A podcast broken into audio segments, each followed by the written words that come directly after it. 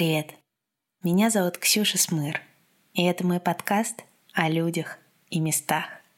Я довольно долго думала, как начать третий выпуск. И много раз записывала разные варианты. Но пришла к выводу, что лучшим вступлением будет такое. Короткое вступление. Ко мне в гости в этот раз пришли Соня Польская и Полина Дорожкова. В прошлом году они открыли свадебное агентство ЗАГС. Девушки занимаются тем, что устраивают необычные, немножко фриканутые свадьбы, как скажет потом Соня, и другие праздники жизни. Даже развод, если захотите. Прошлым летом они отправились на свадебный пикник волшебное место. Желтая мельница Слава Полунина. Эта история, она ну, в общем, вы все сами услышите. Пожалуй, я передам слово Соне. Приятного прослушивания. Называется это место «Желтая мельница» по аналогии с Мулен Ружем, э, Мулянжом, просто потому что его дом выкрашен в желтый цвет, и... Ну, там все таки еще есть мельница. И там есть мельница, да. И это довольно большая территория с садом и собственной рекой по крайней мере, отрезок реки протекает прямо через эту территорию. Поэтому это, скажем так, такое поместье Славы Полунина, клоуна, если вы не знаете, кто это такой. Да, и, собственно, он там живет и устраивает постоянно там какие-то фестивали э, несколько раз в год. Э, из-за того, что он уже не участвует в своих снежных шоу, но он уже пожилой, может себе позволить в целом в них не участвовать. Там два состава этих снежных шоу, которые отлично колесят каждый год по всему миру. Ну, у него есть какие-то проекты, но у меня сложилось впечатление, что большинство из них привязано к этому месту. Угу. И оно если «Снежное шоу» — это такой гигантский коммерческий проект вроде спектакля «Цирка дю Солей», угу. то скорее то, что происходит на «Желтой мельнице», это какая-то более камерная история, больше похожа на лабораторию или на ну, угу. на лабораторный формат. Мы туда поехали, собственно, на фестиваль свадебный. Как он назывался, не помнишь? Он Какие-то ночи. Ленос Чумулян или Демулян. Ну, это свадебный, условно говоря, это свадебный пикник, mm-hmm. свадебный уикенд, который э, проводится Хороший вопрос, сколько раз? Я знаю точно, что это было как минимум три раза. Mm-hmm. Ну, по крайней мере, это то, что когда мы готовились с Соней и пытались найти какую-то информацию, в сети мы нашли что информацию просто, да. о трех э, о трех подобных штуках. Здесь девчонки рассказывают о том, как вообще у них появилась идея поехать на желтую мельницу. Одна моя знакомая предложила посмотреть на то, что делает Слава Полунин. И в тот момент мы с Соней очень активно в себя впитывали все, что связано со свадьбами. Нам просто достаточно было сказать, девчонки, там свадьба. Мы такие, ура! Типа, бежим. Вот, конечно, того, как она это презентовала, и тот орел загадочности, который существовал вокруг э, желтой мельницы ее свадебных мероприятий в сети, нас очень заинтриговал, потому что... Да, потому что вокруг этого всего э, такой э, орел таинственности и за счет того, что это э, место, в которое ты не можешь приехать просто так, как э, на аттракционы посмотреть, да, то есть если ты хочешь туда попасть, ну, туда можно попасть только если тебя туда пригласили, либо либо если ты купишь билет э, и приедешь на конкретное мероприятие. Я до этого слышала тоже про желтую мельницу по своим каким-то каналам, знакомым. У меня складывалось впечатление, да, что это просто какая-то закрытая тусовка, где люди в красивом саду наряжаются, веселятся, орут, поют песни, вот. Выпивают. И выпивают, и... едят, хохочут и клеят аппликации. В общем, просто хорошо проводит время своим каким-то закрытым э, кругом. Плюс эм, из-за того, что Слава Полунина довольно-таки он был ультра популярным в свое время. Он был популярным, естественно, в России, но у него большие связи именно с Францией. И во Франции как-то он вообще всем зашел, и у него очень много поэтому всяких именитых друзей в разных частях света, начиная там от какого-нибудь, э, как режиссер который «Страну прилива» снял.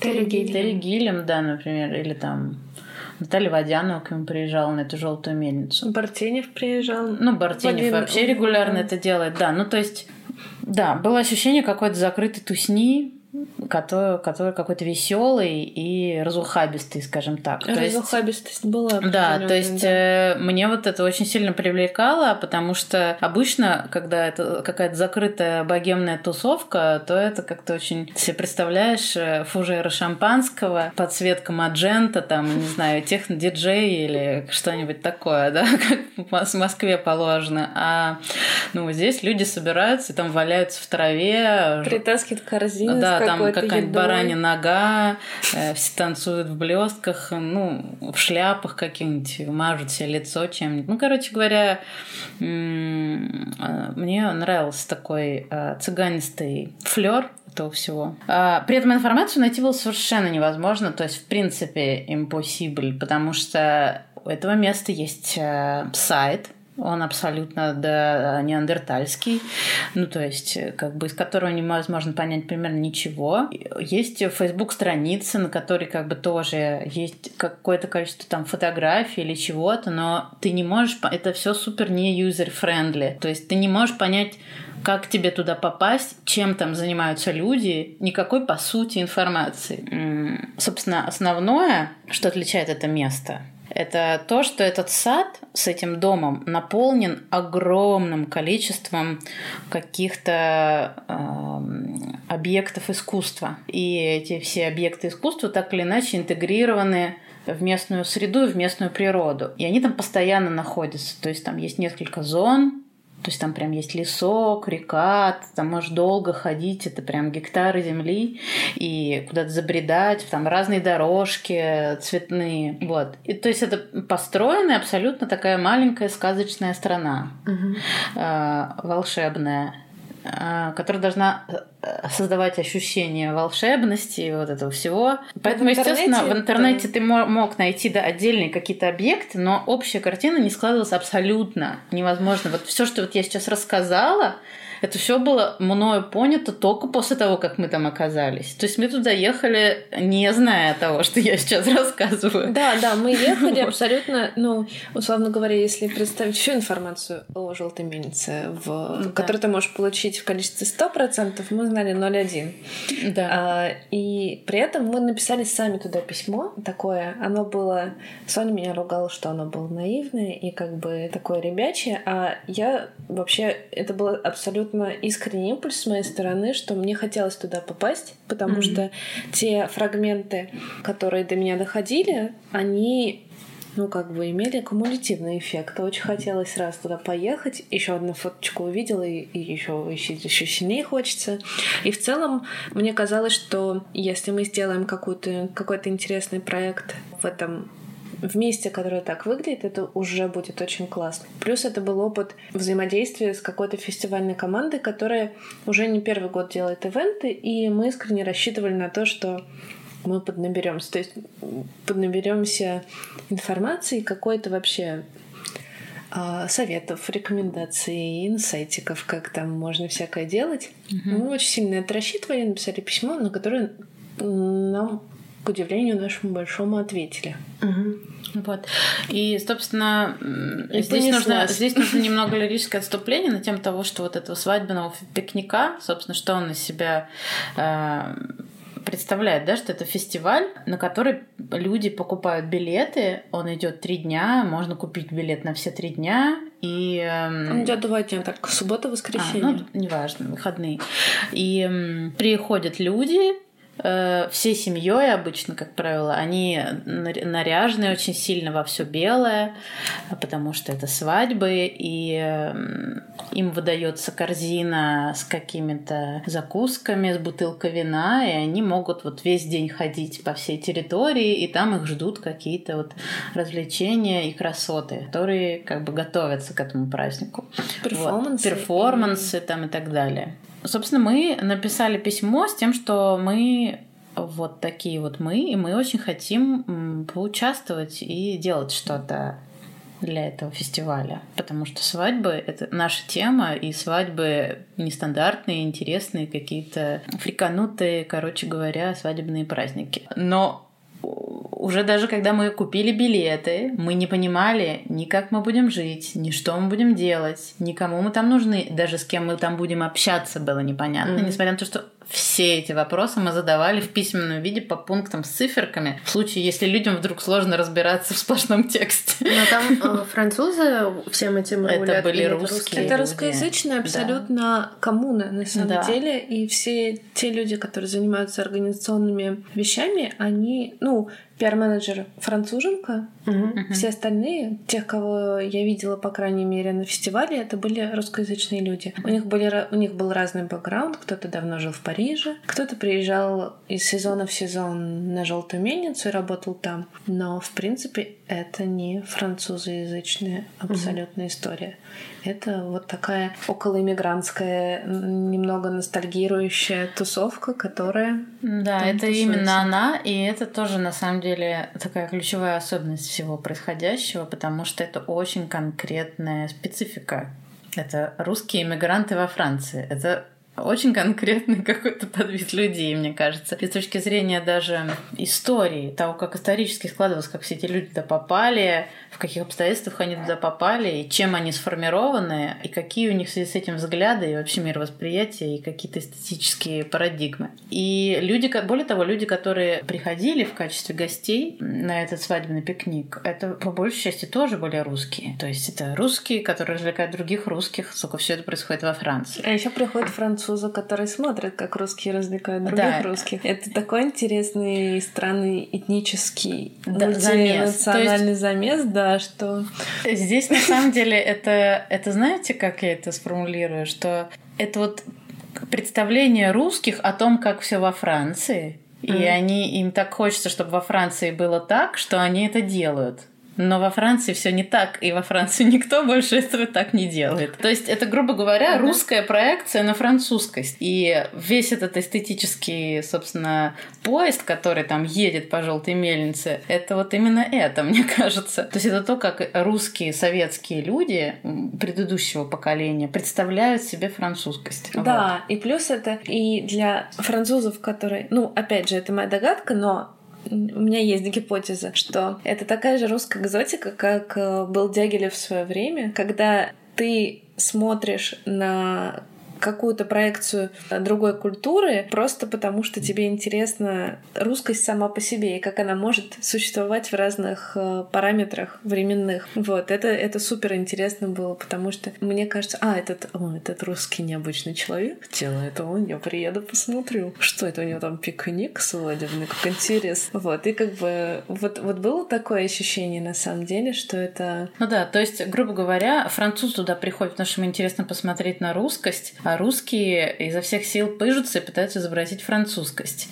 И это вот то, что получается в итоге что-то самобытное, возможно. Но явно самобытное, да. Пока уникальное. И, видимо, на самом деле именно эту самобытность мы не прочувствовали. Нам не хватило как раз понимания, что это очень конкретное, узкоспециализированный эстетический взгляд на мир – и что это вовсе не является никакой творческой лабораторией, в которой ты можешь привносить идеи. Нет. Это закрытый абсолютно мир, у которого есть свои правила, а, в которых нельзя ни налево, ни направо. И вот это было шоком, которому мы не совсем понимали до самого распоследнего момента, находясь там и готовясь какую-то свою а, зону, скажем так, что никого не интересует ни наши современные взгляды, ни какой-то какой наш вкус, ничего, и что задача сделать так, чтобы это сочеталось со всем остальным. Угу. Потому что вот есть очень конкретные правила как это должно быть. Теперь я вернусь к хронологическому рассказу немножечко и расскажу о том, что вот, наверное... Как мы бежали в аэропорту как на мы... пересадке. Нет, это можно пропустить. Допустим, вот мы приехали, добирались мы самостоятельно, а дальше, грубо говоря, вот, э, у нас нет ничего, у нас есть вот э, адрес, и все. Никто ну, не Два говорит. контакта у нас есть, которые с нами не выходят на связь. Да, мы приехали к воротам. И как бы а такие... Это под Парижем. Под Парижем, да. Это Кресилия Шапель город. То есть ты едешь там на электричке, вот это все. На вот. двух. На двух. Эм, с чемоданами мы про чемодан ладно, не буду. Это для другого подкаста юмористического. Э, в общем, да, и вот мы видим, явно мы нашли ворота нужные нам, как бы нет звонка, ничего. Это там ворота, там они, естественно, какие-то в виде какого-то там волшебника деревянные. Ты стоишь вокруг леса, и вот эти ворота, это такой, окей, мне типа под, под вторым пнем нужно найти ключ золотой или что вот я дальше делать должна. Вот. Ты, мы звоним там как бы куда-то, там не берут трубки, естественно. Нам не... Звоним на следующий номер, говорит, а, простите, а вы кто? Да, мы говорим, а вот мы приехали, мы вот Соня Полина. Такие, а, а вы кто? Мы такие, ха Ну, мы к вам, ну вы же нас позвали, блин, мы в другую страну приехали идти колотить. Такие, а, ща, вот, вам другие ворота, там пройдите, значит, находим другие ворота, звоним в домофон дальше, там нашли домофон, говорим, вот мы пришли. А другой человек говорит, вы кто? Вас ждут? Мы такие, ждут, ждут. Ну, ладно. Да все, свои, свои, свои. приехали. Вот. Ладно, дальше Дальше ворота открываются. Ты как бы попадаешь на территорию, там никаких людей нет, ничего. Такое, окей, ладно. Ну, то есть на каждом этапе, даже если ты вступил в контакт с человеком, он не пытается сделать твою жизнь легче. То есть ты дальше каждый свой шаг должен выцеплять и вырывать зубами Ты работаешь из него, через типа... преодоление, и мы к этому были абсолютно не готовы, да. потому что ну, э, скажем так, в моем представлении о каком-то благоприятном взаимодействии люди должны выражать симпатию э, друг mm-hmm. по отношению к другу, а какую-то заинтересованность взаимных действий. Э, но мы с Соней, хорошо, что мы были вдвоем, и мы это повторяли как мантру каждый день после этого, потому что э, в целом уровень даже не враждебности, а ну, враждебность это что-то такое открыто агрессивное прям, а уровень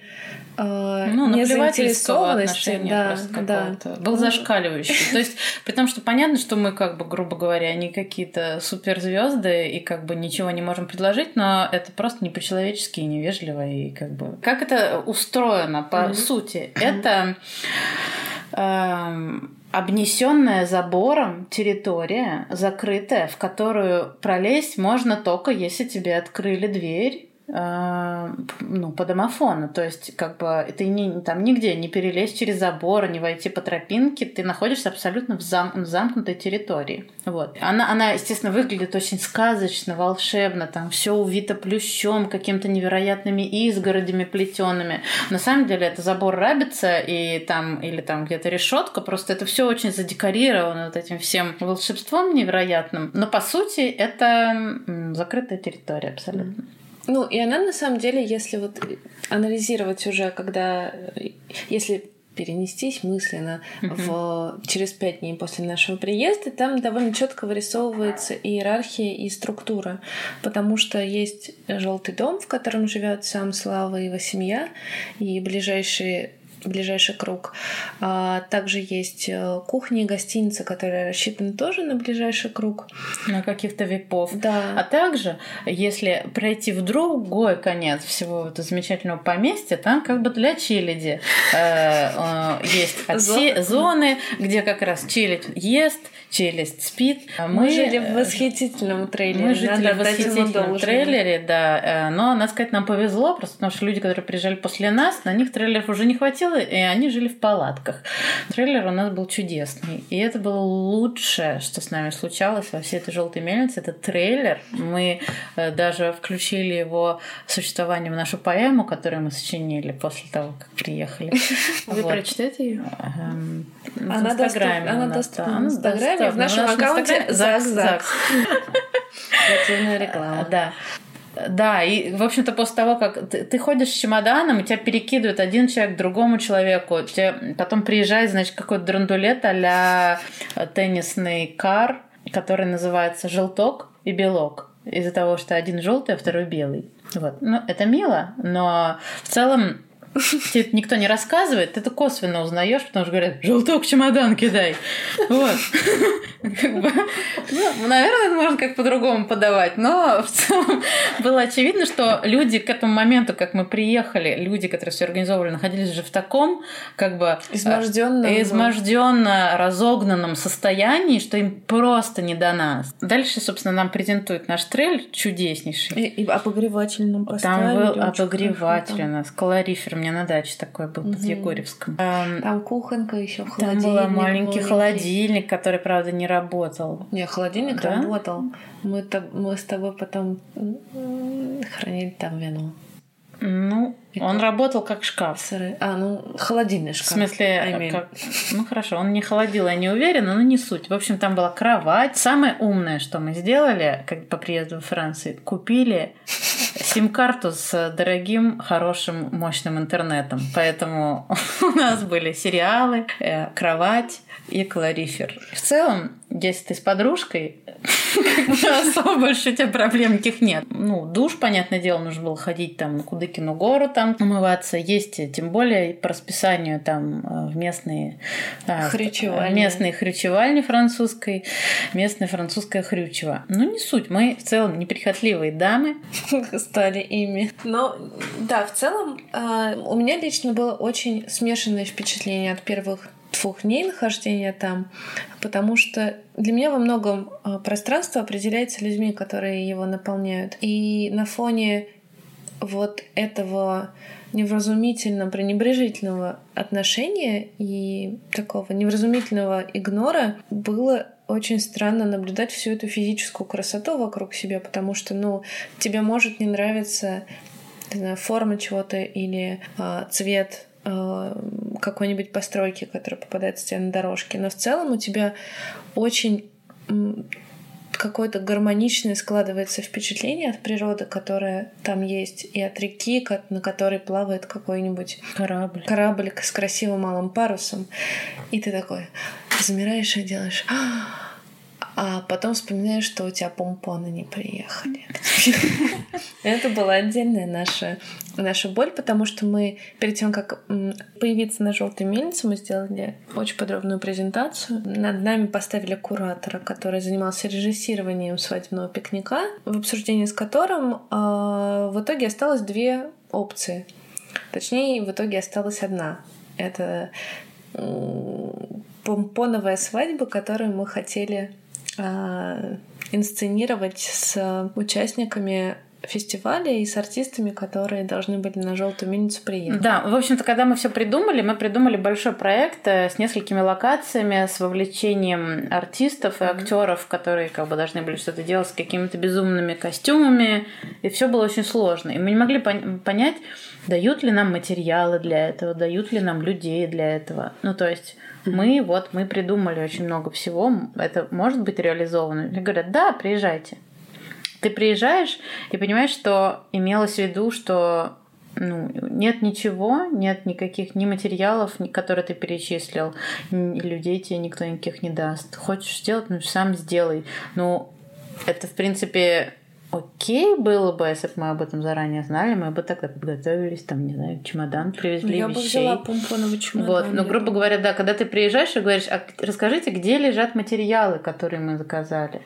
И оказывается, что их не существует, а ты приехал в другую страну. Угу. И ты как бы такой... Да, и... а до, до мероприятия что? у тебя 4 дня, за эм, которые ты должен, в принципе, собрать весь перформанс свой. Да. Особенно если учесть, что мы не художники, мы не декораторы, мы ничего не умеем делать руками. Полина по образованию журналист, я искусствовед. Мы можем придумывать. Ну, мы можем мы палку можем, воткнуть в грядку. Можем, да, воткнуть палку и примотать скотчем к ней другую палку. Вот. Но как бы сделать инсталляцию из помпонов мы не можем, просто потому что мы некомпетентны в этом. Мы не, ну, не позиционируем меня, меня никогда не было себя. По помпоноведению. У меня тоже не было пар по помпоноведению, и, собственно, Окей, когда мы, мы ходили, поняли, что деле, ситуация дня такая... возмущались такие с Соней, типа, нет, подожди, наверное, это все таки есть какая-то вещь, которая нам даст понимание, что происходит, какой-то вот, вот не хватает прорывного момента, Да. когда мы все-таки поймем, Потому что... что никто напрямую это тоже не мог сказать. Просто все говорят, девочки, сейчас. И убегали. Вот. И как бы, ну, Слава Полунин вообще это какая-то там а, неприкосновенная личность, которой страшно подходить. Он там где-то просто Но вы его сидит. видели? Мы, его видели, да. Мы А, И не раз. В общем, да, но тем не менее, Но как бы... система устроена так, Да, что Слава Полунин к тебе подходит, а не ты к Славе Полунину. Да, ты к Славе Полунину не подходишь, потому что как бы it's inappropriate. Yeah, oh, totally И э, при этом а, а, ты не можешь, соответственно, у него что-то спросить, ну, типа, ок, если мы будем делать вот это. Ты должен как бы это догадаться, ок ли, если ты будешь это делать вот это. Где тебе это взять, откуда тебе это раздобыть, тоже ты должен шестым чувством понять. И, в общем, дальше вот представь себе, вот эти четыре дня выглядят вот так. Гигантская территория, по которой ты ходишь туда-сюда пешком, Дождь, мы месим грязь там ногами постоянно. А, Отвратительная погода. Есть В июне какая-то... было плюс 14. Что-то такое, да. Я не взяла ни одного теплого свитера с собой. И в итоге заболела, после чего нам с Соней пришлось пойти в французский супермаркет, в котором не было ни одного теплого а, ни одной теплой вещи, кроме полярных носков. Да. Мне проще, как полярные носки буквально спасли меня в этой ситуации. Да, и, собственно, э, дальше выглядит так, что между вот э, местом, где живет Челядь и все творческие как бы какие-то активы, и непосредственно восхитительным э, домом Славы Полонины, посередине, как чистилище, существуют творческие мастерские и хранилища всякие. То есть это реально на самом деле в плане каких-то возможностей творческих этого места, это очень крутое место, потому что это реально там есть все для того, чтобы там что-то создавать. То есть э, там есть бензопилы, какие-нибудь проволоки, доски, все виды красок, ткани. Ну, это абсолютно укомплектованные воркшопы по Да. столярному делу, по костюмным каким-то Мгм. вещам, по всяким инсталляциям и так далее. И люди, которые там работают из года в год, они очень хорошо управляются с тем, что они делают. Но когда появляются журналисты искусствовед Да. рядом с бензопилой, Которые как бы подходим, простите, а где раздобыть проволоку? Девочки, можете сами найти? Ну, не видите, я сейчас другим делом занята. Как бы такие, вообще, где? Что? Я что должна? Проволока! И в этом плане это была абсолютно Калужская я- область. Да, и дальше ты как понимаешь, а, дальше мы, мы с Полиной почувствовали, что это вообще абсолютно психоделический какой-то опыт, потому что ты чувствуешь себя абсолютно в Калужской области.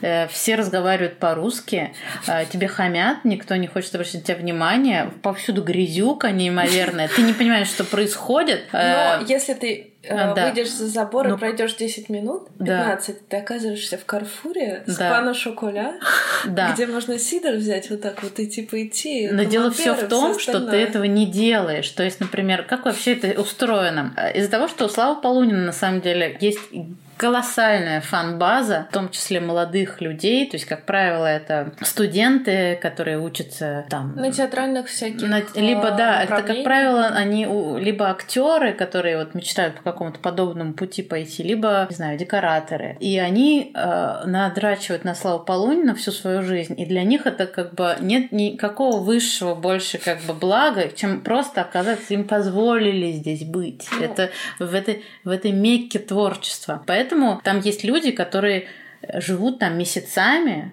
Ну или и- неделями. или и- неделями и работают очень тяжелую работу э, на эти фестивали, на нужды вообще всего этого, просто потому что для них это, ну, они в восторге от всего происходящего. И они, это неоплачиваемый дешевый труд абсолютно. То есть их там кормят вот просто там тазами делают там какой-то картошку или что. Картошку и живут они там в трейлере, да, то есть ты на них ничего не тратишь, при этом они обеспечивают полностью целое поместье Нет, ну ты тратишь, но вещами. пропорция между, Да. опять же, если смотреть со стороны, между временем, которое люди на Мгм. это тратят, и что они получают получает в качестве какого-то обеспечения, очень простого, mm-hmm. она очень сильно дисбалансирована. Да, то есть э, настолько дисбалансирована, что близка к эксплуатации. Я бы так Я бы назвала. тоже так сказала. Соня, как бы мы не вписались абсолютно. Вот, а из-за того, что у нас э, изначально не было пиетета никакого к этому месту, и для нас это была именно как возможность как-то творчески какую-то коллаборацию там, значит, организовать, мутануть, мутануть да, то мы были немного дезориентированы, потому что люди ожидали, что мы будем как бы там просто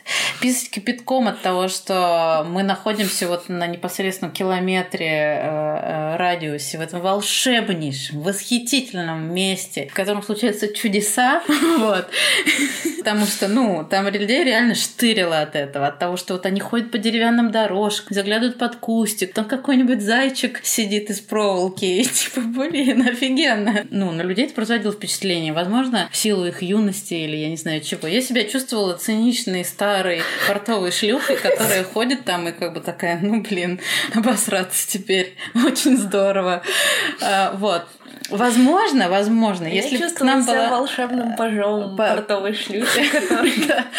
Да, возможно, скажем так, эм, если бы изначально к нам было несколько чуть более уважительное человеческое отношение, уровень моего цинизма по отношению к объектам и к искусству, которое там всюду инсталлировано, оно было бы у меня более лояльным. Я бы думала, ну вот как здорово, как замечательно, Какой как мило, какое вот хороший, так как это все мило и обаятельно. Но из-за того, что есть в этом какой-то такой что-то этом есть такое грязновато классовое, не знаю, несправедливое. Э, все время есть, ощущалось. Да, в этом есть э, как бы ну, если у тебя есть голова, и ты видишь э, какие-то... Ты можешь анализировать и в целом выстраивать логические связи между происходящим и увиденным, угу. ты довольно быстро схватываешь присутствие иерархии, которая угу. прослеживается и в пространстве, и во взаимоотношениях людей, потому что, как мы сказали, к славе Полунину нельзя подойти.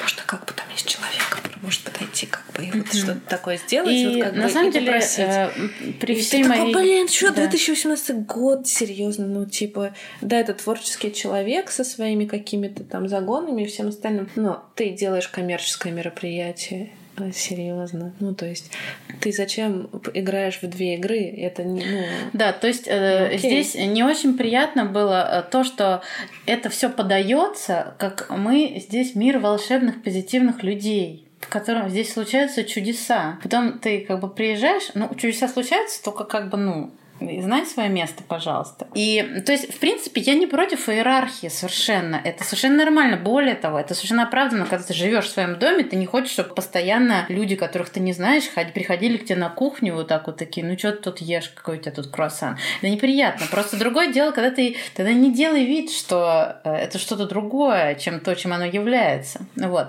То есть это исключительно вопрос позиционирования какого-то открытого и профессионального. Поэтому есть в этом какая-то, видимо, я не знаю, русскость. Не хочется мне этого говорить при всей моей русофилии. Но, но как будто бы что-то такое, как будто вот м- русские люди советского мира уехали во Францию, но при этом они э, э, как бы немножечко законсервировались в том, э, в типах коммуникации, в которых они привыкли функционировать, скажем так. Но а... если говорить о хороших моментах, ну, я как бы я склонна воспринимать это как нашу самую мощную Sony Team Building э, мероприятие. И с одной стороны, это странно, что негативный контекст mm-hmm. тебя сплочает, сплочает, и ты э, думаешь о том, что, наверное, если бы это был позитивный контекст, это сработало бы еще лучше. Но в силу того, что действительно ты куда ни посмотрел, тебе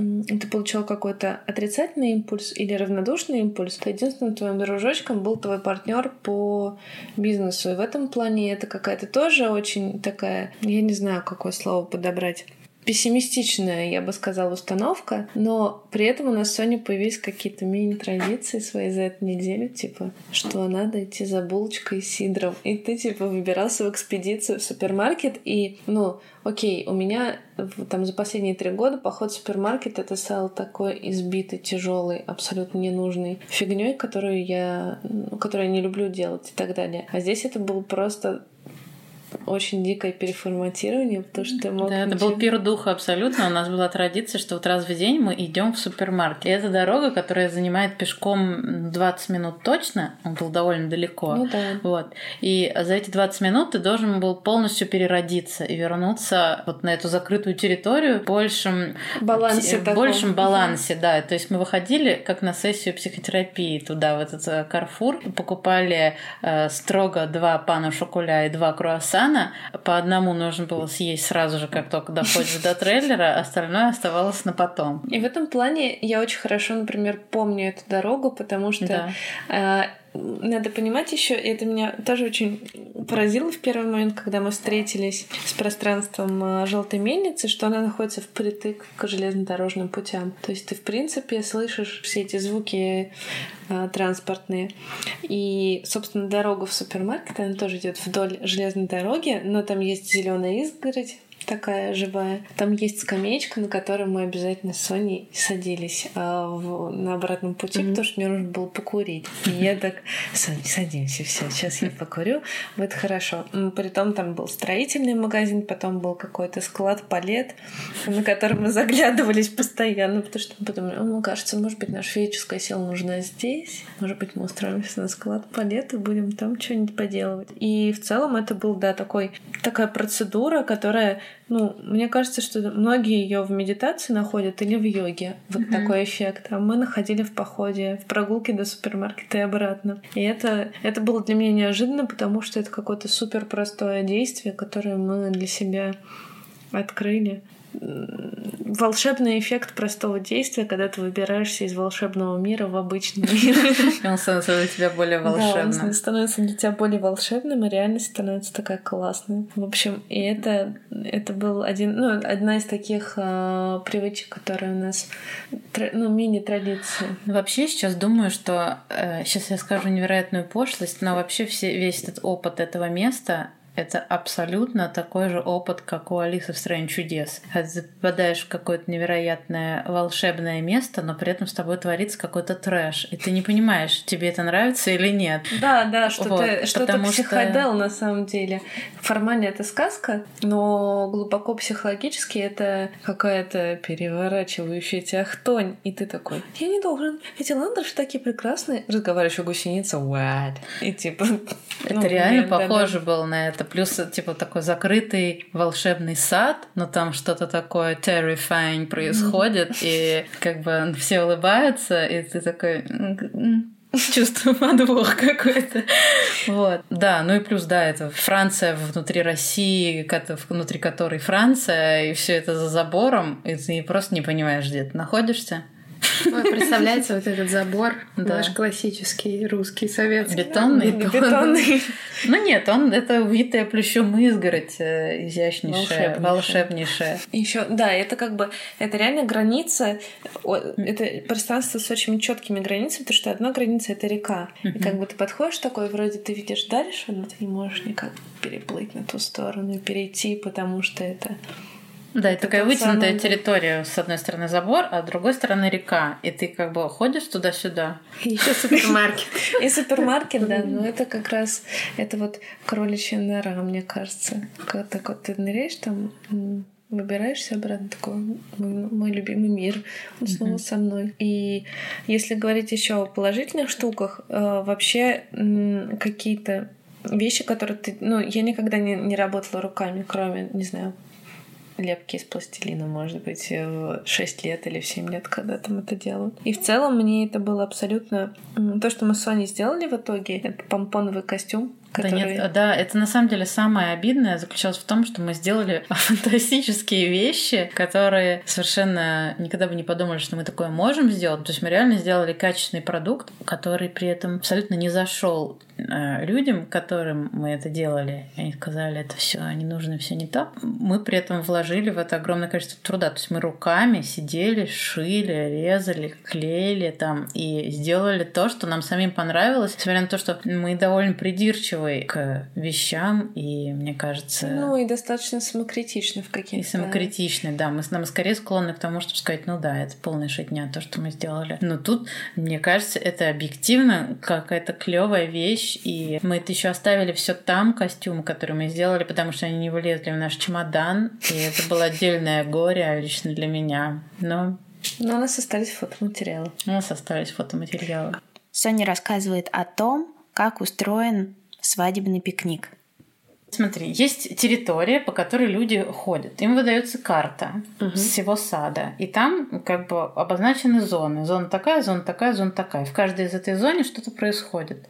И это не связанные между собой вещи, эти зоны, никак. То есть там происходит какой-то самостоятельный перформанс, например. Где-то, например, есть цыганская кибитка стоит, где просто готовят еду, там расстелены ковры, кто-то орет там на гитаре, и вот эта цыганская зона. И ты приходишь, там что-то можешь поделать, я не знаю, или посидеть там. Или, грубо говоря, ты выбираешь, что в качестве своей пикниковой точки там пикникуешь. Или, например, по реке плавает какой-то музыкант, который играет на 10 инструментах в шляпе и водит свою лодочку, играет на шарманке, крутится, и у него там какой-то музыкальный перформанс. Дальше по реке там, например, э, плывет плот, на котором стоит фортепиано, и кто-нибудь стоит там, играет тоже что-то музыкальное. Это не обязательно свадебная Да. тематика. То есть там и были свадебные, околосвадебные фрагменты. В целом вся команда наряжается в свадебные платья. И там вот так, таким образом раскиданы какие-то индикаторы того, что это все таки свадебный фестиваль. Но при этом есть и довольно значительная часть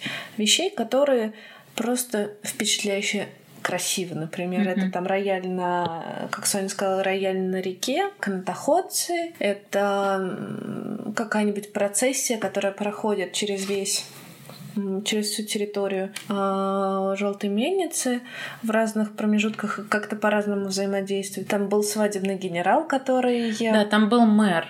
А, Мэр. мэр как бы этого всего города, который женил людей на самом деле. У него было там место, точка, в которой как бы ты приходил в начале праздника и мог у него пожениться. Ну, он такой такой крикливый, харизматичный мужик, который как бы вот устраивает там какие-то веселые свадьбы. Но это обаятельно, очаровательно. Я с удовольствием сама в этом во всем поучаствовала. Вот, а мы непосредственно же у нас был эм, ритуал женильный. Мы женили людей и м, ну, поженили огромное количество пар, честно говоря.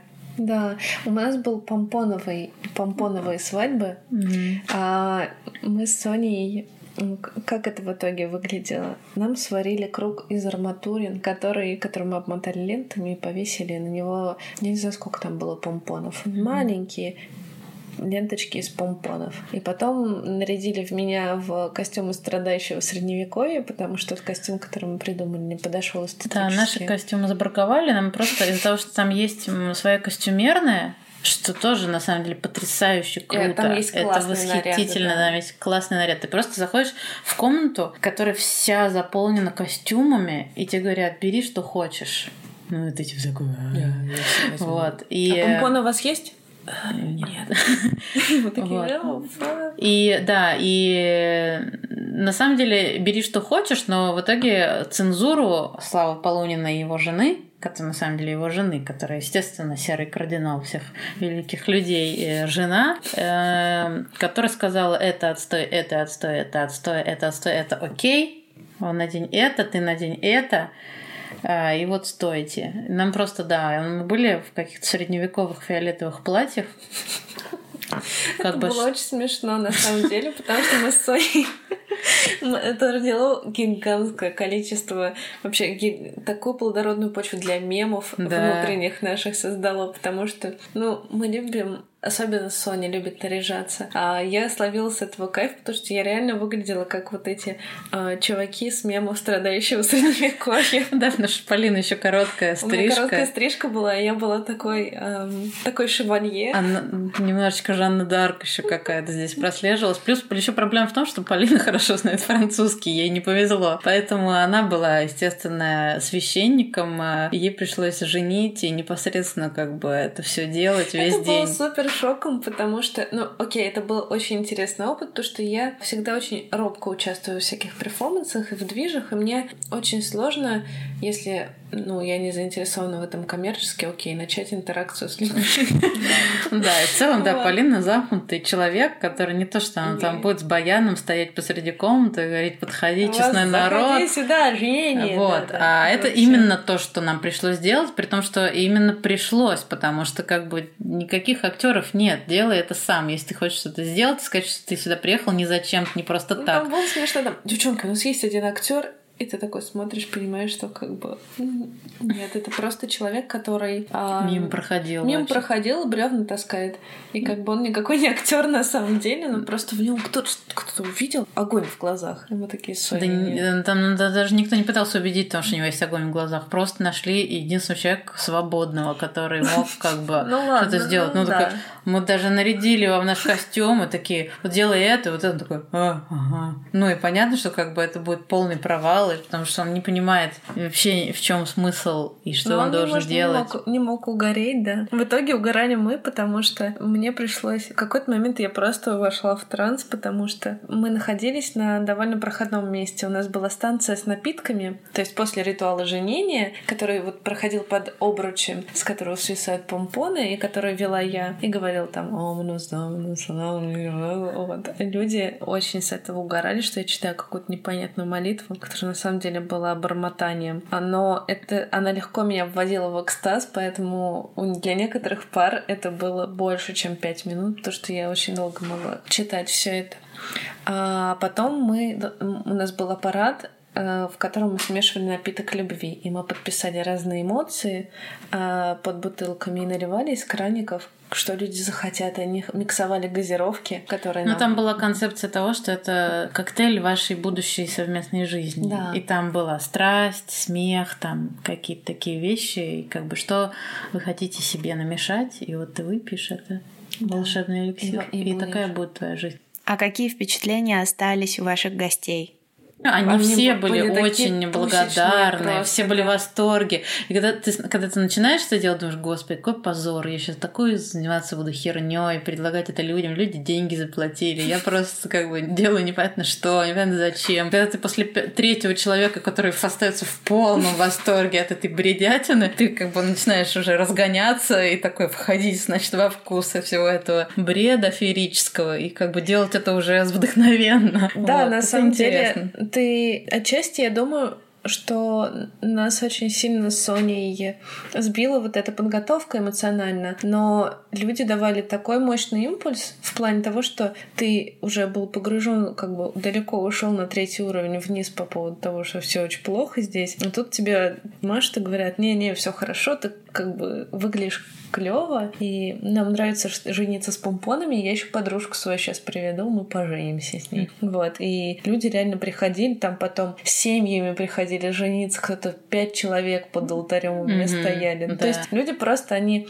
ты даешь им какие-то ориентиры, условно говоря, что, ну, да, нам типа нужно два человека. Они такие, да нет, да ладно, давайте все поженимся. Вот, и это очень, это какая-то была очень здоровская и приятная интеракция, потому что они сами, сами вписывались в игру и такие, ну давайте понемножку поменяем правила, вот мы вот так сейчас хотим. И э, мы хотим намешать газировку. О, еще у нас есть вино, пум-пум-пум-пум-пум. У нас Вот, и- текила была.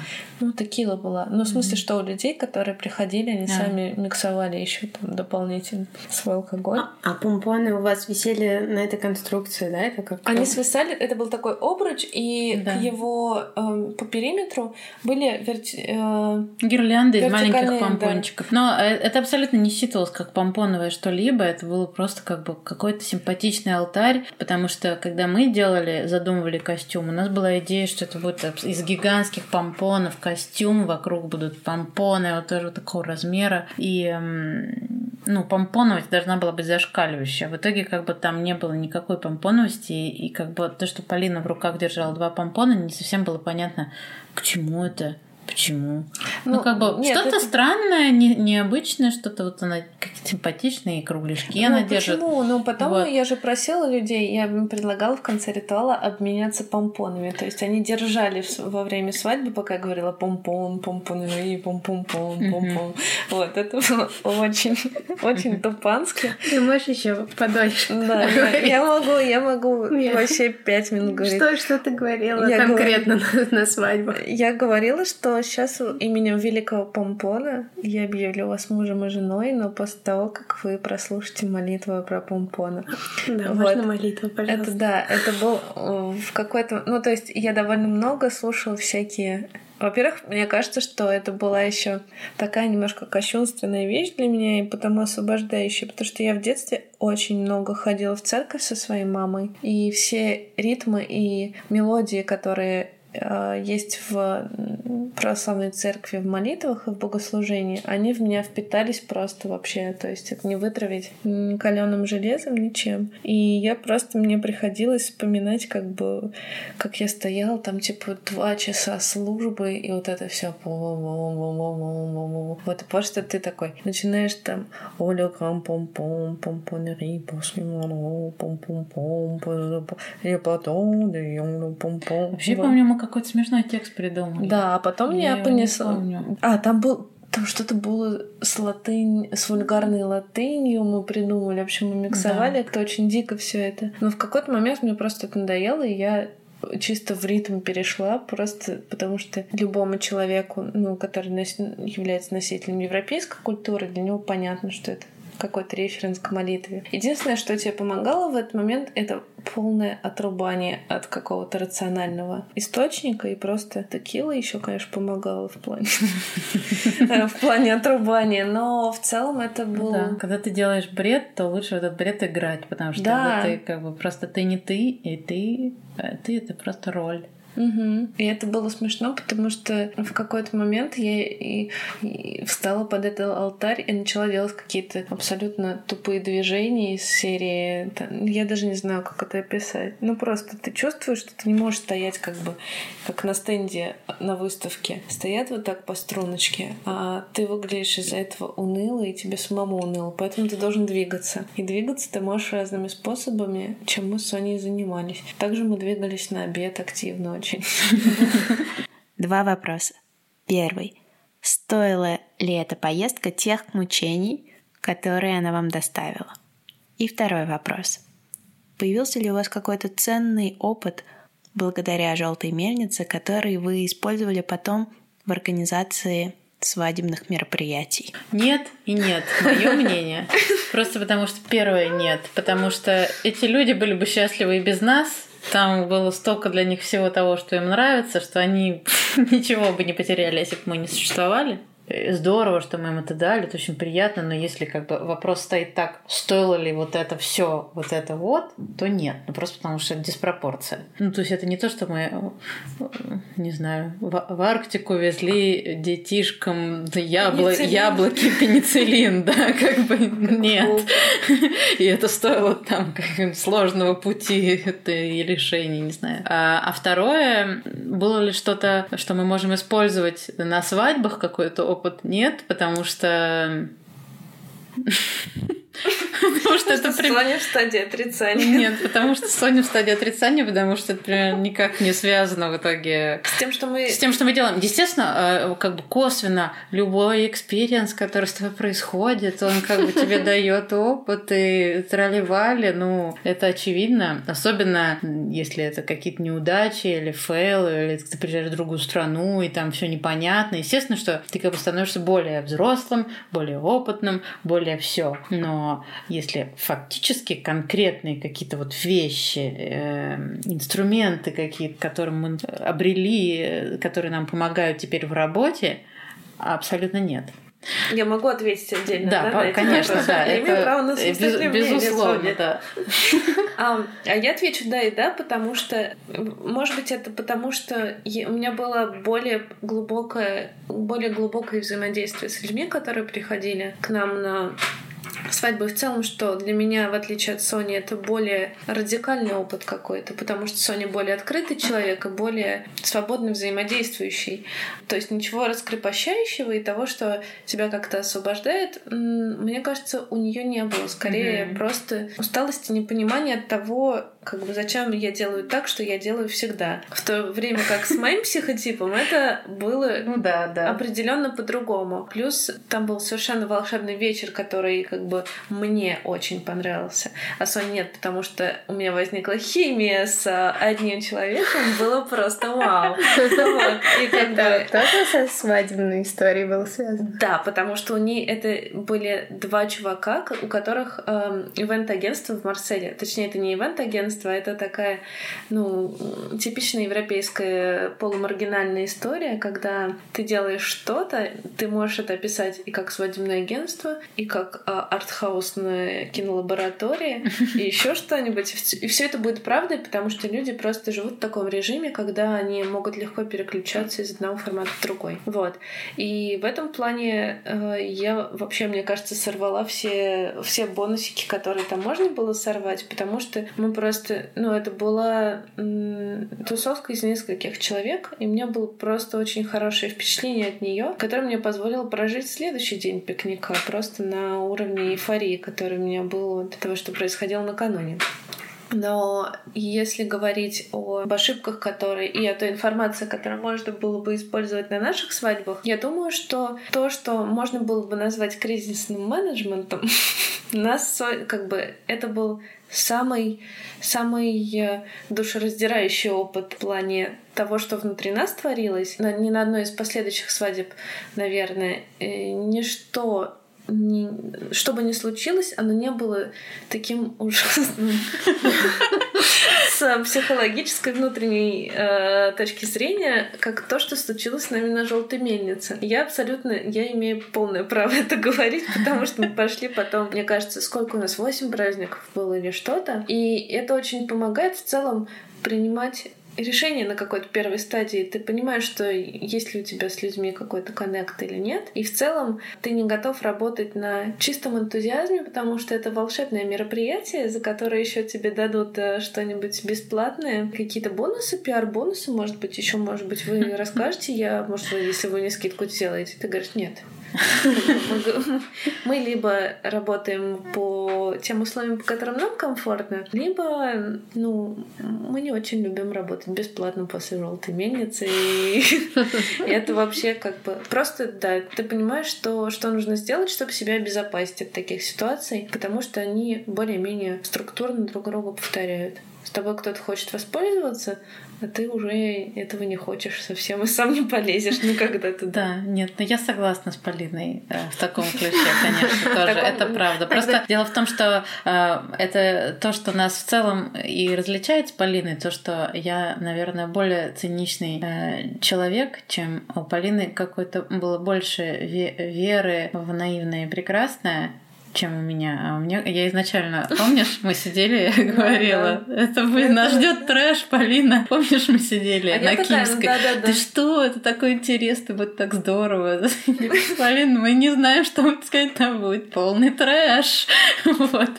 И... Ну да, но в этом плане, скажем так, мне это дало какой-то э, фильтр, э, если не реалистичности, то того, что вообще-то такие, такие вещи, когда они происходят, они намекают вот на определенное развитие ситуации. И мы теперь опытным путем знаем, да. что это так. Вообще позволю себе еще сказать про тебя, э, с твоего позволения. Меня? Позволю себе с твоего позволения, да, что вообще весь этот свадебный опыт, я лично наблюдаю в Полине очень серьезную трансформацию э, экзистенциальную именно в плане какой-то уверенности в себе и в том, что ты чего-то стоишь, и в том, что даже не то, что ты чего-то стоишь, а в том, что ты не тварь дрожащая, а право имеешь. В плане Полина, раньше, например, э, ее какой-то структурообразующей схемы поведения было избегание конфликта. Если какой-то, допустим, конфликт гипотетически где-то существует, то скорее Полина уступит. То вообще весь этот свадебный опыт, начиная с желтой мельницы, мне кажется, очень серьезно поколебал тебя в том смысле, что типа ты теперь можешь сказать, да не пошли бы вы все, так не будет, будет да, вот так.